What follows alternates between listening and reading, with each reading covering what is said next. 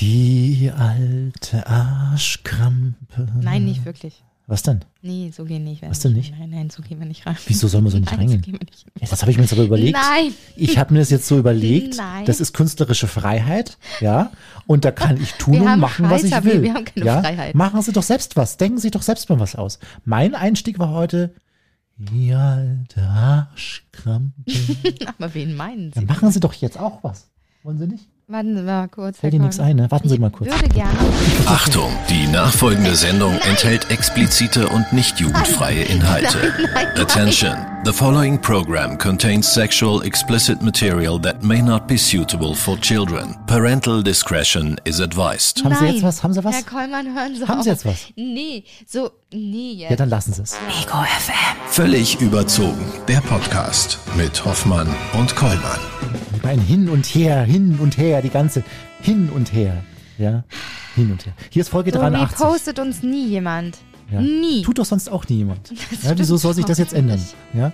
Hier ist Heute, Folge Freitag, der 13. Folge, ist mir scheißegal. was das für eine 83, Frau Folge von Hätten Sie gedacht, dass wir so weit kommen? ist. Das frage ich mich schon seit Folge 42. Ja.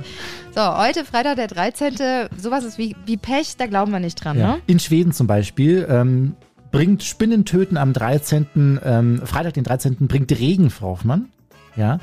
Eine Spinne am Freitag, dem 13. Haben Sie heute früh eine Spinne getötet? Das hat nämlich ziemlich geschüttelt Sowas würde heute ich Morgen. nicht töten. Ja? Sowas würde ich nicht machen. In ich würde Brasi- sie meiner Katze zum Fraß vorwerfen. In Brasilien ähm, bedeutet auf Sterne zeigen am Freitag den 13., dass das Warzen an den Fingern verursacht. Vorne an den Kuppen? Als wenn ich dran glauben würde. Haben Sie schon geguckt? Gucken Sie mal bei sich, Hoffmann. Oh, gucken Sie mal da, der große Wagen. flup, flup, flup, flup. Und äh, Messer und Scheren überreichen bringt Streit in der Türkei am, am Freitag den 13. Und zu Schluss noch Solange es nur Streit bringt und nicht gleich den Tod. eine, eine einsame Elster bringt Pech. Zwei bringen Glück in Großbritannien heute am Freitag Drei 13. bringen den Tod. so, Und die wissen, Sie, vierte was, bringt Hoffmann Kollmann.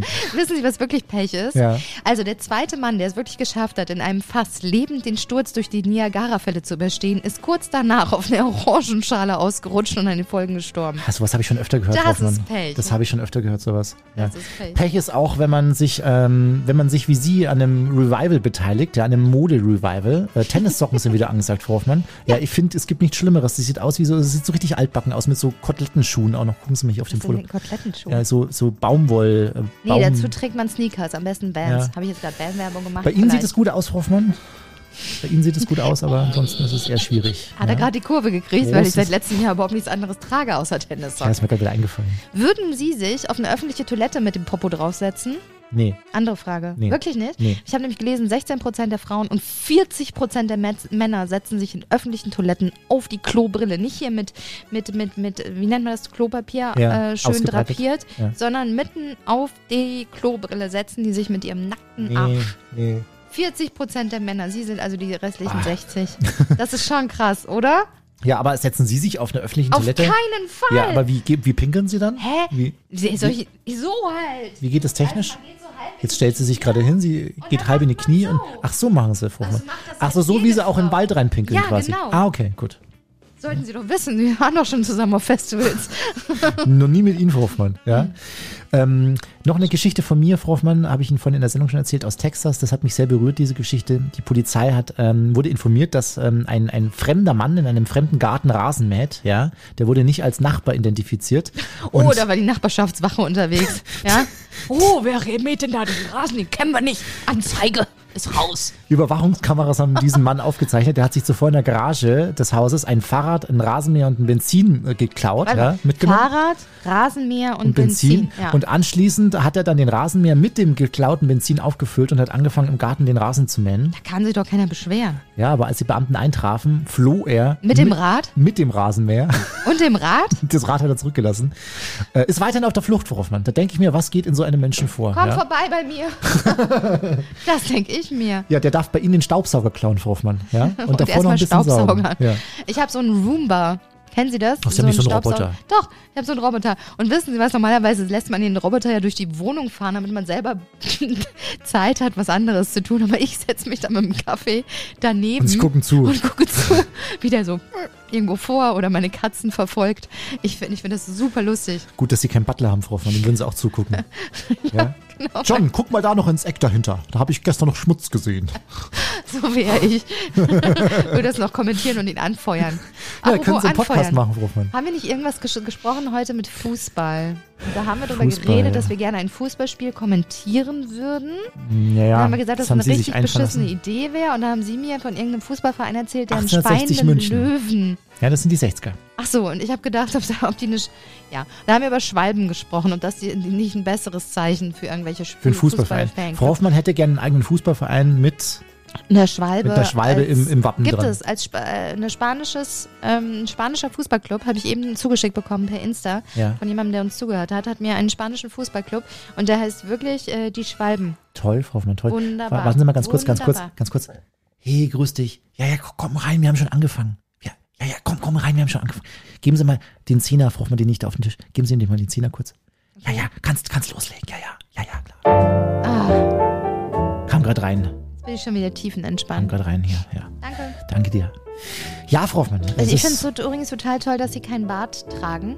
Wissen Sie, was ich diese Woche gelesen habe? Na, Laut einer Studie aus der Schweiz enthält der durchschnittliche Bart eines Mannes Bakterien aus. Was glauben Sie? aus, Drei verschiedenen Dingen. aus Lebensmitteln? Ja, Ja.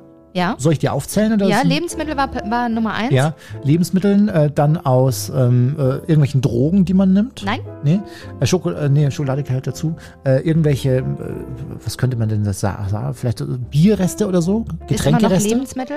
Also auch noch Lebensmittel? Ähm, ja, dann wird schwierig, Frau Hoffmann. Pollen von draußen, die gelben Pollen, die unterwegs Nicht schlecht, sind. Ja. aber es ist Ungeziefer und Fäkalien. Äh. Wie kommen, wie kommen Fäkalien in den Bart? Indem man sich den Popo abwischt und dann die Hand nicht sauber macht, aber sich Och, schön Hoffmann. durch den Bart krault. Ach, kommen Sie jetzt. Weiß ich auch nicht. Ekelhaft ist das. Vielleicht wischt man mit seinem Bart auch den Popo seines Kindes ab. I don't know. Aber das war auf Platz drei Mhm. der Dinge, die Männer als Bakterien in ihrem Bart haben. Sie sind auch so ein Bakterium. Frau Hoffmann, gucken Sie mal zu mir rüber. Ganz kurz. Ja, würde hingehen. Was denn? habe ich Ihnen heute auch schon erzählt, hatte ich schon wieder vergessen. Seit 1998, es gibt eine Agentur, die seit 1998 Doppelgänger von Prominenten aus Film und Fernsehen ermittelt, ja. Ähm, aber die suchen jetzt seit einiger Zeit schon äh, einen Kanzlerdouble, haben aber bisher keins gefunden. Von, von Scholz? Ja? Se, sehen Sie Olaf Scholz zum Verbrechen ähnlich, zum Verwechseln Zum ähnlich? Verbrechen. Zum Verwechseln, zum, Verbrechen. Zum Verwechseln ähnlich. Falls ja, Frau Hoffmann, könnten Sie Karriere machen jetzt? Melden Sie sich doch mal an. Ja, Haare weg, Ich bisschen. nicht aus die Nase Scholz. schon so ein bisschen, geht schon in die Richtung, ja. Und auch dieser verbissene Blick ist auch so Ihr Statement. Karibu sucht auch noch einen, der, der Künstler Karibu sucht Ja. auch noch einen Double. Ah, Herr Kollmann, Mensch, da haben wir sie ja. Ja. Können wir mal mit jemandem sprechen, der Doubles sucht und macht oder selber einer ist? Ja, kann man mal recherchieren. Und wie das so ist als Double? Ich Würde gut. mich total darüber freuen. Ja.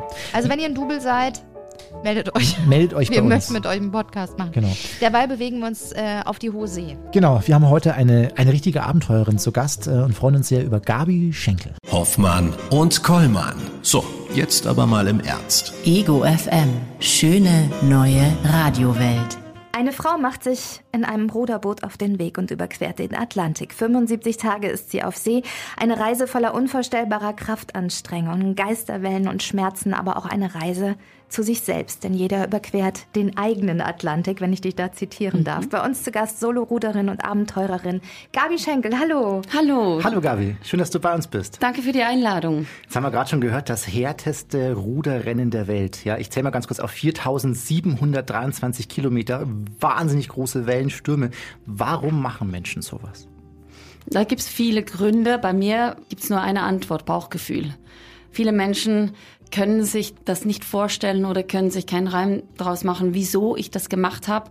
Und ich muss immer enttäuschen, weil ich selbst weiß es auch nicht. Ich weiß nur, dass ich aufgewacht bin und gewusst habe, das machst du mit so einer Klarheit und nicht mal, du musst das machen, sondern du machst das. Und äh, mit so einer Klarheit, wo, wo kein Zweifel Platz hatte und auch nie ein Zweifel aufgekommen ist. Wenn einer dann aufgekommen wäre, dann hätte ich nie die Leinen losgelassen. Gabi, du hast es aber getan und du hast etwas getan, was sich wahrscheinlich die wenigsten von uns vorstellen können überhaupt oder wollen. Du hast allein den Atlantik überquert in einem Ruderboot. Was muss man denn für ein Mensch sein? der so etwas tut? Ist es wirklich Abenteuerlust?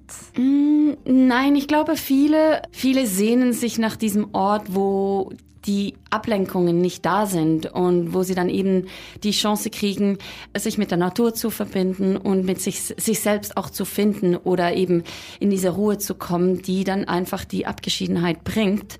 Ich selbst war jetzt alleine unterwegs, aber es gibt ja auch Zweier, Dreier, Vierer und Fünfer Boote, wo man auf engem Raum miteinander klarkommen muss und da bietet sich ein bisschen weniger die Gelegenheit, in dieser Intensität, wie ich es hatte, zu sich selbst zu kommen. Und da gibt es natürlich dann häufige Wiederholungstäterinnen und Wiederholungstäter. Ich denke aber, wenn jemand überhaupt nicht alleine sein kann, dann würde ich eine andere Herausforderung vorschlagen. Mhm. Also nichts für mich. Nee, ich kann nee. ganz schwer mit mir selbst alleine sein. Gabi, auf die Frage, ähm, warum man sowas tut, hast du gerade das Bauchgefühl erwähnt. Du bist eine Frau, die generell gerne aus dem Bauch heraus Entscheidungen trifft. Wie sehr hast du diese Entscheidung dann trotzdem vielleicht bereut zwischendurch? Nie. Nie? Nie. Kein Nein. einziges Mal. Nein, kein einziges Mal. Ähm, ich bin eine Person, wenn sie sich in einer Situation wiederfindet, dann kann sie das total mühsam um nicht zu sagen scheiße finden und auch zeitweise für einen Moment in die Opferrolle reinschlittern, was ich ja im Buch auch schön beschrieben habe. Da bin ich dann, habe ich mich dann in meinem Elend kurz gesuhlt. Kann ich auch jetzt noch. Jetzt ist es einfach so, dass ich schneller wieder rauskomme. Ich gehe die meine Herausforderungen oder Probleme oder Situationen, die mir nicht passen, dann einfach so an, frage mich, was kann ich tun, dass es anders wird? Und ich habe mich ja schon entschieden, loszurudern da konnte ich erstens mal nicht zurückgehen, das geht nicht mit den Winden und Wellen. Und zweitens habe ich ja ein Jahr lang das Ganze vorbereitet und das war, also das verstehen viele nicht ganz, in dem, die noch nie mit dem zu tun hatten. Das ist das ist das harte Stück Arbeit, diese Vorbereitung. Das jetzt einfach aus einer Laune heraus, weil es jetzt mal, ähm, weil weil es mal weh tut oder weil es unangenehm ist oder weil weil die Wellen mal nicht wollen, wie ich will, da einfach den, den Stecker ziehen, nein. Du hast dafür zum Beispiel einen Monat lang nur auf dem Boot gelebt, um mhm. auch dieses Gefühl dafür zu bekommen. Ne? Genau, ja. Also es war schon schön. Ich habe einen Monat lang jede Nacht ähm, in meiner Kabine geschlafen und bin, wenn es die Winde erlaubt haben, bin ich da auf die auf die Gewässer rudern gegangen, habe diese verschiedenen Knoten da in Wind äh, ausprobiert und die verschiedenen Hand, äh, Handgriffe getestet. Und das war schon schön, weil das hat so eine Nähe zum Boot gebracht. Also ich habe früher immer ein bisschen gelächelt, wenn ein Mensch äh, seine, sein, sein Auto oder sein Motorrad liebevoll personifiziert hat und fand immer das, fand das ein bisschen doof. Aber ich verstehe das jetzt total. Ich würde niemals wieder was darüber sagen, weil meine Miss Universe war meine Miss Universe, die war mein Partner in Crime. Der habe ich 200%ig vertraut und entsprechend konnte ich ihr auch vertrauen, während ich schlief, dass ich in dieser Kabine war und einfach die Augen zumachen konnte und ich habe sechs bis acht Stunden durchgepennt. Also mhm. das musste ich auch erarbeiten und das dafür war dieser Monat in Holland äh, extremst wertvoll. Mhm. Jetzt hast du eben schon gesagt Kabine, also jetzt ist deine Miss Universe, dein Ruderboot kein normales, mit dem man so kurz über den G See schippert. Kannst Nein. du die Miss Universe kurz beschreiben für unsere Hörer? Ja, das ist ähm, eine Aluminiumkonstruktion, die sieben separate Luftkammern hat. Sie ist 7,40 Meter lang und 1,80 Meter breit und hat für mich und mein Material vorne und hinten eine größere Kabine. Das sind dann auch jeweils diese Luftkammern, das sind zwei davon. In der hinteren habe ich jeweils geschlafen, da ist auch die Technik drin. Also das heißt ein Plotter, wo ich immer auf einem kleinen Bildschirm sehe, wo mein Boot ist, was auf dem Atlantik meistens ein kleines Boot auf großem blauen Hintergrund war ein Funkgerät, ein System, ein Frühwarnsystem, wenn ein Boot auf Kollisionskurs ist und dann außen äh, Solarpaneele. Dann hat es noch zwei Lithiumbatterien an Bord gehabt, die dann auch die ganze Technik gespiesen haben, unter anderem auch die Entsalzungsmaschine, weil das Trinkwasser habe ich vom Meer gewonnen, dass das durch diese Maschine gelaufen ist. Mhm. und in einer halben Stunde 10 Liter Wasser hergestellt hat. Das war so ungefähr äh, die Menge, die ich an einem Tag gebraucht habe für Essen, Trinken und Waschen oder Duschen. Mhm. Also Duschen war eineinhalb Liter. Mhm. Das ist wenig. Ja, das genau. Man, man, man lernt da draußen, mit wie wenig man glücklich sein kann und wie wenig, dass man wirklich zum Leben braucht. Ich habe auch gelesen, dass du in dieser ganzen Zeit, ich glaube, drei oder vielleicht viermal nur die Haare gewaschen hast und Dreimal. du meinst, das reicht völlig aus, ne? Das reicht völlig aus. Ich hätte auch nicht, ich hätte sie auch noch weniger waschen können, weil spannenderweise stinkt man da draußen nicht. Mhm. Also oder man riecht's einfach nur nicht. Ja, das habe ich mich manchmal auch gefragt, aber dann bin ich aufs ich habe das auch gegangen. Genau, ich habe das geschrieben. Ich bin aufs Klo, habe mich auf den Klo die Kloschüssel oder den Eimer gesetzt und gemerkt, hm, mein Urin riecht streng, ich muss wieder mehr trinken, aber meine Socken Beispielsweise habe ich einmal gemerkt, ich habe die gleichen Socken sieben Tage hintereinander getragen und die haben einfach nicht gestunken. Einfach nicht. Ein anderes Paar schon. Und da habe ich mich schon gefragt, was geht da ab? Die habe ich dann in die vordere Kabine verbannt, da wo auch mein Abfall, mein, mein, mein, die Dinge, die ich nicht mehr sehen wollte und nicht sehen musste, reinkamen. Aber diese, diese, dieses eine Paar, das hat einfach nicht gerochen. Ich habe es dann nach sieben Tagen schon gewaschen, weil ich fand dann einfach vom, vom Gedanken her, du hast sieben Tage die gleichen, die gleichen Socken angehabt, jetzt müsste sie schon mal waschen. Mhm. Und Gabi trägt sie immer noch. Nein. Ich habe sie immer noch. Das sind Laufsocken. Doch, doch, ich, ich trage sie immer noch. Aber nicht erfahren wir die Marke. Vielleicht will ich die auch haben. Gabi, gehen wir kurz zum Start. Der 12.12.2019. Der erste Ruderschlag. Raus aus dem Hafen, du allein auf dem Meer. Was war das für ein Gefühl? Oh, jetzt geht's los. also ähm, Riesenvorfreude gepaart mit Erleichterung, dass es endlich losgeht, weil die Zeit in La Gomera, wo man noch die, durch die, die Inspektion durch muss, ob man alles richtig an Bord hat, alle geforderten Utensilien, das ist äh, eine Riesenanspannung und dann sind ja noch 102 andere Ruder mhm. da, die auch gleich aufs gleiche Abenteuer gehen und deren Nervosität, das, das ist wie ein Pool von, von Nervosität, wo man einfach, auch wenn man nicht nervös ist, man geht da rein und man spürt es und übernimmt es und es brodelt. Ja, und dann rauszukommen, so, ach, jetzt geht's los, gepaart mit, ach, hoffentlich mache ich da, äh, äh, lenke ich mein Boot nicht in Richtung Klippen oder machen eine Kollision oder jetzt nur keinen Fehler machen. Das war so mein Gedanke. Man muss ja dazu sagen, diese Sportart des Rudern, das war dir ja eigentlich ein Leben lang fremd gewesen im Vorfeld. Ne? Also das war so wirklich das erste Mal, dass du dich damit auseinandergesetzt hast.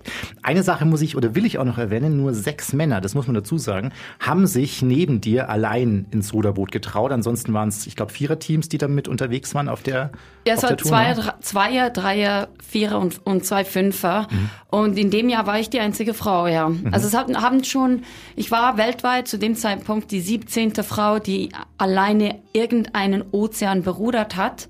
Und auf genau dieser Strecke war ich die zehnte. Mhm. Also ja, und halt einfach die erste Schweizerin. Und das ist immer ein bisschen schwierig, wenn man Neuland betritt. Äh, zuerst gibt's mal so die, die Frage, ja, schafft denn die das überhaupt? Schau, die, schau sie dir doch mal an. Also das habe ich schon äh, gespürt. Und auch bei ähm, Ozeanrudern, die das häufiger machen oder die, die sich mit in dieser Community äh, bewegen, war das dann schon auch ein, wow, du machst das alleine. Mhm ganz ehrlich, habe ich mich nie so betrachtet. Also ich auch jetzt, ich stelle mich nicht auf ein Podest.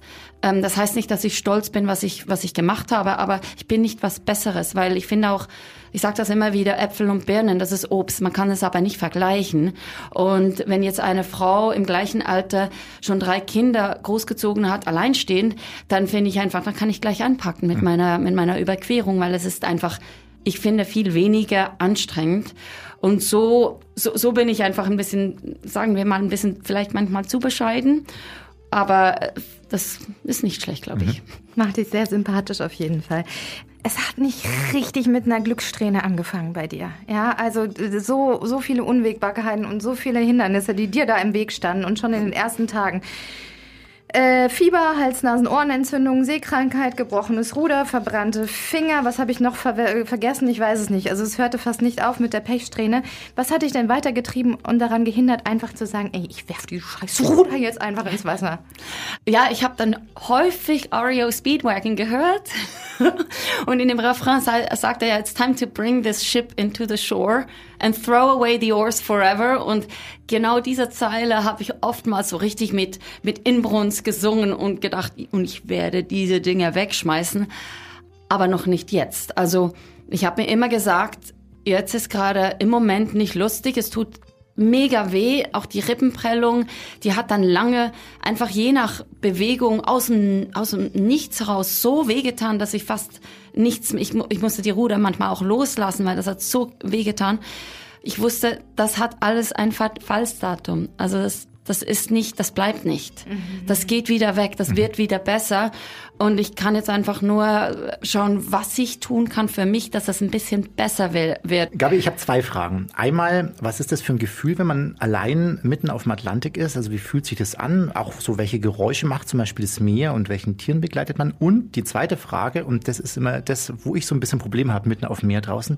Also mir geht es manchmal so, wenn ich auf dem offenen Meer mal so runter gucke in diesen Abgrund runter, ne? Kilometer von Wasser sind da unter mir. Wie, wie geht's dir damit? Warst du da öfter auch mal skeptisch oder wie bist du damit umgegangen? Also die Frage würde ich gerne zuerst beantworten, weil das war lustig. Dass, ich habe mir nie vorgestellt, wie weit es unter mir runtergeht. Ich wusste das zwar, aber es hat in, mir keine emotionale Regung ausgelöst. Mhm. Ich habe mich immer auf dem Wasser gefühlt, wie wenn ich wie auf einer Landschaft bin. Also ich habe auch, ich habe das auch so beschrieben. Manchmal hat, haben die Wellen ausges ausgesehen wie die sanften Hügel in der Toskana mhm. oder eine Geröllwüste, als das, das Meer so richtig kleine, fiese, unruhige Wellen produzierte. Und so habe ich mich immer auf dem Wasser gefühlt und habe überhaupt nicht realisiert, dass unter dem Wasser auch was ist. Mhm. Ich habe ja auch wegen der Spiegelung häufig nicht tief runterschauen können und habe dann die Oberfläche abgesucht nach, ähm, nach, nach Meerestieren, Meeresbewohnern und habe dann manchmal Wale gesehen. Und dann, das hört man schon vom Unterschied her, vom Geräusch, ich komme da, ich komm da gleich da noch, äh, noch drauf, die Wellen, das Wasser, das hat ein Platschen, ein Klatschen, ein Rauschen, aber ein, ein Meerestier, das hört man sofort. Den Unterschied merkt man, dieses Ausstoßen von Luft, da geht der Kopf gleich nach links und rechts und schaut, wo habe ich das Ding gesehen. Häufig war das sehr, sehr schwierig. Ich habe es manchmal nur gehört und gar nicht gesehen, aber ich wusste, da war was. Und das für mich sind Wale halt wunderschöne Tiere, die neugierig sind und mir Hallo sagen. Und ich habe es auch immer so wahrgenommen, so, oh, endlich kommt einer mir Hallo sagen. Ähm, Delfine sind auch so Herdentiere und ich habe mir immer gesagt, ja, du fühlst dich sehr, sehr alleine und deshalb bist du keine Herde und da kommen die Delfine auch nicht zu dir, weil du bist ja alleine und bist unscheinbar und nicht wirklich da. Mhm. Vom, von der Sicherheit her, wenn ich im Wasser war, war das aber anders. Mhm. Also ich musste ja viermal den Unterboden putzen und dafür muss man ja ins Wasser steigen. Und dafür hast du Kameras im Vorfeld erstmal ins Wasser gelassen, habe ich gelesen, damit genau. du gucken konntest, ob da irgendwelche Haie oder so unterwegs genau, sind. Genau, ich, ich habe mit, ich hab mit, meinem, mit meinem Stick habe ich die GoPro ins Wasser gehalten, habe eine 360-Grad-Aufnahme gemacht. Dann habe ich die, die Kamera rausgenommen, habe die Aufnahme angeguckt und gesehen, alles blau, alles klar, wunderbar. Und dann habe ich mich ganz langsam ins Wasser gleiten lassen, weil ich habe mal, ich mag mich erinnern, ich bin mal von der Reling auf dem Segeltrip immer rein reingesprungen. Das hat wilde Delfine angezogen und die Crew meinte, das sei ein Hai und ich bin noch nie so schnell geschwommen wie damals. Deshalb wusste ich ganz sanft reingleiten lassen. Kein Platschen machen. Kein Platschen und mit dem Kopf oberhalb der Wasseroberfläche habe ich mich total unwohl gefühlt. Mhm weil ich wusste nicht, was unten ist, aber ich wusste, dass da was ist. Und sobald ich den Kopf, es sind ja nur 30 Zentimeter, den Kopf unter Wasser halt hatte mit der Taucherbrille, war ich Teil vom Ganzen. Mhm. Und da habe ich mich wieder total wohl gefühlt, also sicher auch. Und das war schon spannend, das zu, ja, das zu spüren. Und ich war aber auch froh, dass ich mir nie dieses, diese Vorstellung 4000 Meter unter mir ein Nichts an Wasser vielleicht zwei, drei Fische. Das habe ich mir so nicht im Negativen vorgestellt. Mhm, mhm, die zweite oder die erste Frage, die du gestellt hast, wie man sich da draußen fühlt alleine. Bei mir war es eine Palette von, von Emotionen, die sich in Minuten und Stundentakt immer wieder geändert haben. Also wie die Wellen Hochs und Tiefs von totaler Freude, dass man da draußen sein kann, wie man ist und singen kann, ohne dass jemand die Augen rollt, weil man die Töne total verfehlt, keine Kleider zu tragen und sich trotzdem total angezogen fühlt, über auch einfach totale Einsamkeit und und die Absenz von physischen Körpern vermissen. Also ich wollte jemanden anfassen. Also ich wollte einfach nur eine Hand drücken. Und wenn man das nicht hat, das, da, da fühlt man sich so wie, also ich habe mich so gefühlt, wie wenn ich mich auflöse. Mhm. Was dann aber auch wieder ein schönes Gefühl war, weil gleichzeitig kam da die Realisation, wir sind 70 Prozent oder ich bin 70 Prozent Wasser. Mhm. Ich weiß im Moment nicht, wo höre ich auf und wo hört das große Blau neben mir, wo, wo beginnt das große Blau neben mir, mhm. also wo, wo ist die Grenze? Und zu realisieren, wir sind ja alles Teil vom Ganzen, das war dann auch gleich wieder schön. Also es, es hat von einem Gedanken in einen anderen ähm, gewechselt und es ist sehr lehrreich. Ähm, ich muss es nicht unbedingt wieder in dieser Intensität haben, aber es war auch schön. Der 9. Januar, da schreibst du in deinem Buch, da gab es wirklich richtig starken Wellengang, mit dem du zu kämpfen hattest und auf einmal hast du von der Seite eine riesige Welle gesehen, eine sogenannte Geisterwelle. Was hast du dann erlebt? Also ich war da, also die, die, Wellen waren tatsächlich sehr, sehr hoch und es hat sich ein, ein Regensturm aufgebaut. Das gibt's halt. Ich habe mich auch da entsprechend vorbereitet, angezogen, alles wunderbar. Ich habe mich sogar auf die großen Wellen gefreut, weil sie waren auch ziemlich ruhig und ähm, kamen aus derselben Richtung wie der Wind. Also eigentlich beste Voraussetzung, gut vorwärts zu kommen. Und dann wollte ich, wollte ich ein bisschen illustrieren oder aufnehmen mit meiner Kamera, wie das aussieht, wenn ich diese Wellen surfe. Mhm. Und habe da auf diesen Knopf gedrückt und war am Rudern und aus dem Nichts heraus die Wellen kommen ja, man muss sich das vorstellen, rechtwinklig zum Boot, zur Achse, zur Längsachse des Boots. Und plötzlich kam eine Welle parallel zum Boot. Und ich wusste, und sie hat sich schon ein bisschen gekräuselt, und ich wusste ja, wie die Wellen gerade, äh, wie das Verhalten an dem Tag war. Und ich wusste, die bricht jetzt dann gleich und genau da, wo ich bin und ich werde nichts tun können. Ich werde vom Boot geschleudert, weil das Boot wird sich einmal um die Längsachse drehen. Mhm. Und das alles innerhalb von zwei bis drei Sekunden. Also es geht dann ziemlich schnell. Und ich habe dann noch lustigerweise versucht, mit meinen Händen mich an der Reling festzuhalten, um vielleicht an Deck zu bleiben. Die Kraft des Wassers, es ist unglaublich. Das ist, das, das Wasser hat so eine Riesenkraft, man kann sich das nicht vorstellen. Und da gab es wie einen Knall und von dem Knall an war ich wie in einer anderen Dimension. Also ich habe dann das Wasser nicht gespürt, ich habe nicht gespürt, dass ich nass bin. Ich glaube, ich habe noch einen tiefen Atemzug genommen, um unter Wasser nicht Luft, zu haben. Luft zu haben, aber ich kann mich nicht wirklich daran erinnern. Ich war dann wie in einer Parallelwelt und habe dann, das war so ein schönes, eigentlich ein schönes Erlebnis, weil ich hatte sofort die, die Sicherheit, alles ist okay, ich hab dich. Und zwar, weil ich ja mit einem äh, Klettergurt um meinen Bauch mit dem Boot verbunden war, mit einem kräftigen Karabiner. Ich konnte also, es konnte in dem Sinn nicht so viel passieren. Ich konnte nicht getrennt werden von meinem Boot, weil das ist, dann wäre das, dann wäre meine Geschichte auf dem Atlantik zu Ende gewesen. Von der Heftigkeit her hat mich dann das Boot um diesen Gurt, um diesen, um diesen Klettergurt gezogen und ich habe dann wie, das war wie eine Hand von, einem, von einer Mutter, ähm, die das kleine Kind auffängt, das ein bisschen das gerade gelernt hat zu laufen und ein bisschen schneller geht, als die Beine es können und dann nach vorne wegfällt und dann kommt das, die Mutter noch mit dem Arm und, und fängt dieses Kind auf. So habe ich mich gefühlt mhm. und das auch so wie eine Stimme, ich hab dich, alles ist okay. Mhm. Eine halbe Sekunde später habe ich mich im Wasser wiedergefunden und links von mir war das Boot und ich so, okay, du bist im Wasser, neben dir ist das Boot. Im Wasser hat's Fische geh wieder aufs Boot. Also wirklich so, so äh, einfach so schrittweise, was ist jetzt zu tun? Und ich glaube, das ist, das ist einfach so die Reaktion, die man hat in einer Schocksituation. Mhm. Weil ich war ja, ich war ja in einer Schock, im Schockzustand. Das, mhm. das kann man nicht anders beschreiben. Mhm. Aber so negativ, oder Frau Hoffmann, äh, wie ich das jetzt wahrnehme, äh, war der Moment ja dann quasi im Nachhinein gar nicht, weil du hast ja irgendwie doch was Schönes verspürt dabei, oder? Ja, ja. es war einfach schon, man fühlt sich dann schon alleine, weil man möchte dann jemanden äh, um sich haben, der einem sagt, alles, alles ist okay und auch in die Arme nimmt. Da hat mir wirklich die, die, die physische Präsenz anderer Menschen gefehlt. Und ich habe da ja zuerst, also das war der Moment, dass das zweite Ruder gebrochen ist. Ich hatte ja zwei Ersatzruder mhm. dabei und da ist das zweite kaputt gegangen und ich war ja noch nicht mal in der Hälfte. Also das erste ging nach fünf Tagen schon kaputt, ne, glaube ich. Noch fünf Oder Stunden. Fünf Stunden sogar, oh ja, genau, fünf Stunden.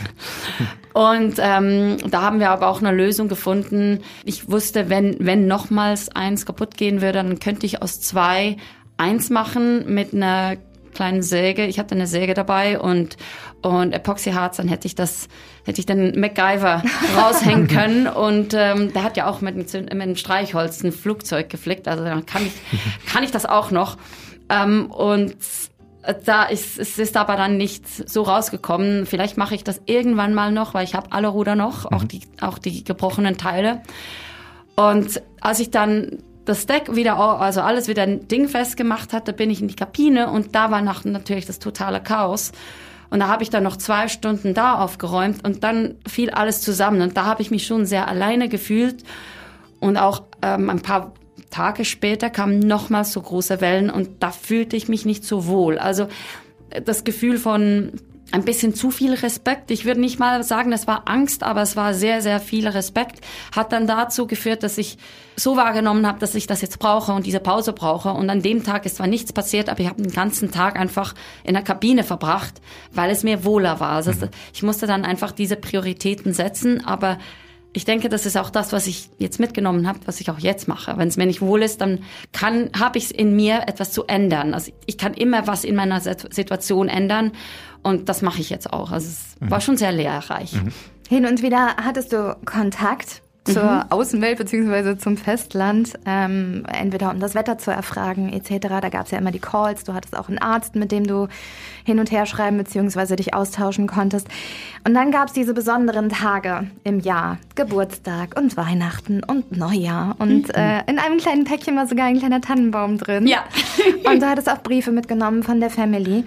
Und du hast dir wenigstens zu Weihnachten so ein bisschen so ein luxuriöseres Essen gemacht, wenn man das so sagen kann. Wie kann man sich das vorstellen auf einem Ruderboot? Du füllst einfach heißes Wasser in ein Paket oder? Genau.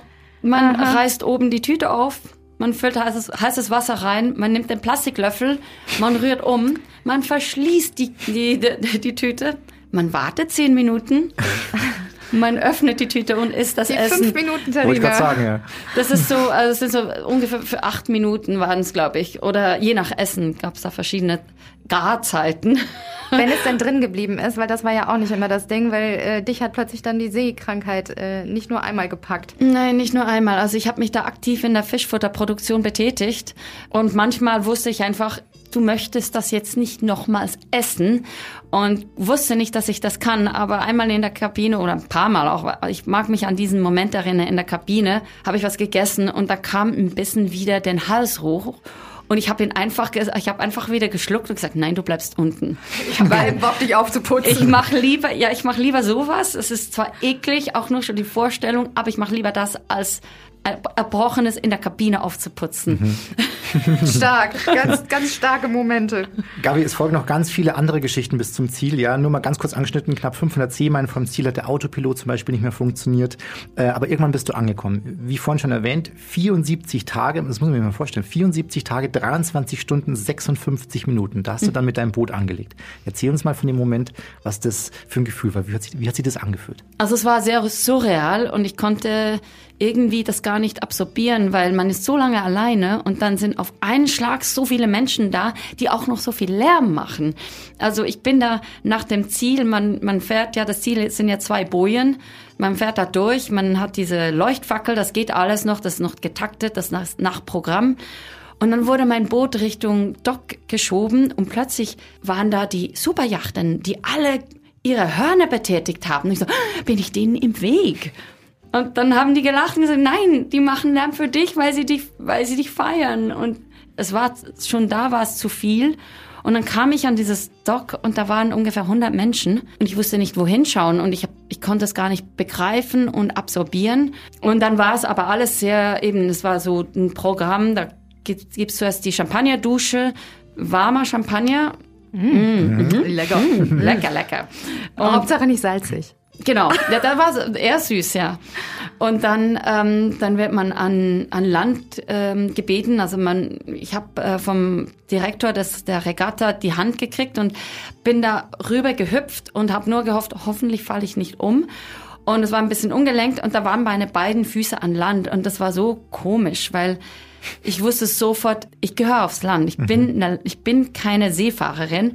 Aber diese, diese Schwere, die man da spürt, weil halt einfach nicht mehr das Flüssige unter einem ist, das so schnell nachgibt, sondern diese solide Erde, das war so wie Wurzeln und zwar bis zur Mitte der Erde. Es war diese Schwere und gleichzeitig den, den nächsten Schritt zu machen, war leicht. Also es war total komisch und ich war froh, sind meine Eltern auf mich zugekommen und haben mich umarmt. Und es war wunderschön, aber es war so wie die logische Konsequenz von allem. Und ich wusste, ich muss da noch ein bisschen Zeit haben, um alles nachzuvollziehen. Also es ging mir alles ein bisschen schnell und es, es ist wie ein bisschen ein Film so an mir Traum vorbei, so ein bisschen, ne? ja, vorbeigezogen. Ich musste dann auch nachher meine Ankunft auf, auf Facebook nochmals anschauen, weil ich habe das wie nicht alles mitgeschnitten. Ich, ich habe nicht mal gemerkt, dass ich gesagt habe, ich liebe Schokolade. Und eine der Zuschauerinnen ist sofort zum kleinen Laden gelaufen und hat sechs Schokoriegel gekauft. Und als ich dann vom Interview, vom Zielinterview zum ersten Essen geführt wurde, lagen da, war da nicht nur ein Teller Essen und ein Rumpunsch, sondern auch noch sechs Schokoriegel. Also ich war total perplex. Überfordert. Überfordert und es hat dann eine Zeit gedauert und ganz ehrlich, im Nachhinein, ich bin ja dann, als ich nach Hause gekommen bin, ging es zehn Tage später in den ersten Lockdown. Und ich war wahrscheinlich einer der wenigen, die total froh war, Ruhe zu haben. dass ich nicht wieder in die Gesellschaft muss. Ich weiß, wie es geht. Als ich dein Buch gelesen habe, Solo auf See, Gabi, da habe ich mich, als du angekommen bist äh, an Land, habe ich mich von jemandem verabschiedet, weil ich wusste, der kommt nie wieder und ich habe ihn sehr vermisst. Reginald. Ja. Der kleine Vogel, ein kleiner lustiger Geselle, der dich öfter besucht hat auf See. Total irre. Ja. Kannst du von ihm erzählen? Ja, das ist eine kleine Sturmschwalbe und die ist ähm, ungefähr, was heißt das, ungefähr im vierten Tag. Da habe ich noch in der Nacht versucht zu rudern. Da habe ich plötzlich in meinem äh, auf der linken Seite meines Halses so ein Pieksen gespürt, so einen Schlag und bin total, habe mich total erschrocken und dann war da so ein, ein, ein, ein um sich wild um sich schlagendes kleines Etwas, so ein, so ein braunes Etwas auf meinem Deck und ist hinter meiner Ruderposition zur, zur Ruhe gekommen. Da habe ich gemerkt, das ist ein Vogel. Und ich habe da mit meiner Hand gecheckt, ob ich blute. Und gesagt, nee, ich bin okay. Und dann habe ich so zum Vogel nach hinten geschaut und ge gefragt, bist du okay? Ich bin okay, okay. Du kannst da bleiben. Du hast sicher eine Gehirnerschütterung, bleib einfach so lange du wirst. willst. Ich, ich werde dich nicht berühr berühren, ich werde dich nicht stören. Du fliegst weiter, wenn du bereit bist. Und das habe ich aber mit Gedanken gesagt. Ich habe das nicht laut gesagt. Aber ich weiß ja, Gedanken sind ja genau so stark wie Worte für, für den eigenen ähm, Organismus und ich denke auch für die Tiere ist das so. Und dann habe ich ihn halt, ähm, habe ich ihm einen Namen gegeben, so wie ich meine Autopiloten, der, der erste war Rudy, der zweite war Randy, beide sind leider auch gestorben. und die Miss Universe und dann Fanny Defender, da hatte ich eine, eine, eine, so eine, eine Schutzboje dabei. Ich habe alles ein bisschen oder viele Dinge Personalisiert. und dann war das einfach Reggie, Reginald, weil das war auch, auch ein bisschen royal. Ich keine Ahnung, wie ich auf diesen Namen gekommen bin. Aber manchmal, wenn es mir nicht gut ging, nahm ich den Besuch von Reggie zum Anlass, mich aus der Negativspirale zu holen und habe dann wirklich aus den, den, die Hand in die, in die Höhe ge gehalten und gesagt, Reggie! Und habe ihn begrüßt, frenetisch. Und der Vogel, der kam wirklich eins bis, bis zu drei, vier Mal am Tag vorbei und hat mich auch immer wieder ein bisschen aufgestellt. Es, war wie eine Freundschaft. Jeden Tag, bis zum dritten Tag vor, mein, vor meiner Ankunft. Dann, dann hat er sich irgendwie wie verabschiedet und das war lustig. Ich habe irgendwie gespürt, jetzt ist dann vorbei. Also die, der Abschied war nicht nur als nicht als ich in Antigua, Antigua war, sondern schon ein bisschen vorher. Und es war okay. Also ich habe dann auch gespürt, jetzt komme ich näher. Und als ich dann die, die Lichtverschmutzung gesehen habe, ich habe ich hab ja diese Insel gar noch nicht gesehen, aber ich habe die Licht, Lichtverschmutzung in der Nacht schon gesehen, am Abend.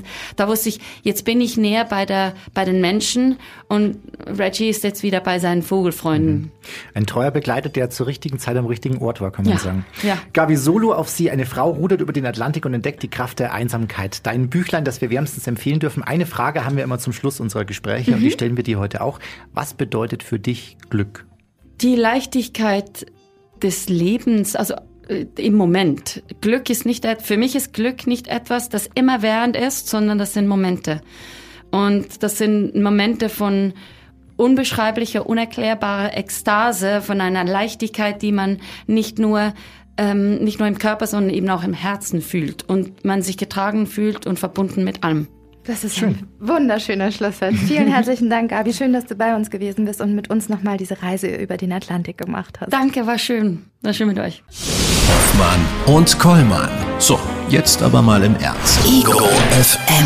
Schöne neue Radiowelt. Wie sieht's aus mit uns zwei, Frau Auf Hoffmann? keinen Fall. Das sagen Sie mal Das mach ich jetzt. nicht. Ach, Nee, Äh, Nee, noch nicht mal 75 drei Tage. Tage. können Sie doch mal Noch mit mir auch mal drei. Wir nehmen Vergessen Sendetechnik mit, wir machen unsere Radioshows dann vom, vom Boot aus. Die hatte auch viel zu wenig Alkohol dabei. Die hatte nur eine Flasche Prosecco dabei. So ein kleines Fl- Mini-Fläschchen. Hat die noch niemals geöffnet. Ich habe das Buch gelesen. Solo Ja. auf See. Dann wäre die wahrscheinlich auch nicht so weit gekommen, Frau Hoffmann, wenn sie mehr Alkohol dabei gehabt hätte. Wir würden die, nicht weit die kommen. ganz woanders hingekommen. Wir, wir kommen vielleicht drei Stunden und dann, dann trinken wir klaglos. Ja? Das ist vorbei hier. Ja. Mensch. Ach, Frau Hoffmann. Herr Kollmann. Das soll es gewesen sein? Oder haben Sie noch Weiß ich irgendwas nicht. für Wussten Sie, dass Wasserbüffel keine Stresshormone haben? Ich wäre gerne manchmal ein Wasserbüffel. Wieso haben die keine? Die man, ja, die haben einfach keine Stresshormone. Mhm. Die sind total gechillt, die sind tiefengechillt. Die denken sich bei allem, oh ja, leck mich. Würfel. Ich google die gleich mal, Frau Hoffmann. Vielleicht kann man sich von denen noch was abschauen. Googeln Sie mal Stresshormon und Wasserbüffel, da kommt bestimmt, Das gibt's nicht.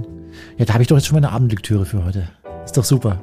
So, So. ich gönn mir noch das letzte Schlückchen hier und dann mache ich mich auf. Dann dampfen Sie ab, Frau Hoffmann. Ja, und heute Ja. mit Freude und Schnelligkeit, denn ich bin noch auf einer Party eingeladen. Ja. Tschüss. Auf eine Überraschungsparty. Und nein, das ist nicht Ihre eigene. Ja. Obwohl sie sich über die auch freuen würde. Ja. Also, falls ihr mal eine vor, ich komme zu Überraschungsparty jemand anderem auf eine Überraschungsparty und dann heißt es, Überraschung, was ist deine Party? Falls ihr Frau Hoffmann überraschen wollt, ja, ladet sie einfach irgendwo ein Mhm. und ähm, überrascht sie. Ja. So, ich bin durch, Frau Hoffmann. Ich habe schlecht geschlafen letzte Nacht. Ich äh, mache Wieso, was war passiert? Ja, einfach schlecht, immer, immer wieder aufgewacht und ähm, Haben Sie von mir geträumt? natürlich. Ich habe viele seltsame äh, Dinge geträumt letzte Nacht. Vorletzte Nacht. Nein, überhaupt die Nächte davor. Ich weiß nicht, vielleicht ist das der Wetter- Wetterumschwung. Warum hören wir keine Musik mehr? Sind wir schon off? Der Zehner ist durch. Wenn, dann müssten sie noch was hinlegen. Aber wir machen jetzt Schluss Nee, für jetzt heute. ist vorbei. Ja. Tschüss, bis Tschüss, nächste Woche. tschüss, tschüss, tschüss. Sie gehen jetzt wirklich, ne? Ich, erst, erst noch die Orange. Ein bisschen schneller. Das war Völlig überzogen mit Hoffmann und Kollmann. Eine Produktion von Ego FM. Die Radioshow dazu gibt's jeden Freitag, 16 bis 20 Uhr auf Ego FM. Schöne neue Radiowelt. Guck mal, ich habe die halbe Orange. Bis Sie gehen, Frau Hoffmann, singe ich Ihnen noch was, damit das jetzt hier schneller vorangeht. Ich singe Ihnen was. Passen Sie auf. Tschüss. Denn du trägst keine Liebe in dir. Nichts für mich und für irgendwen, denn du.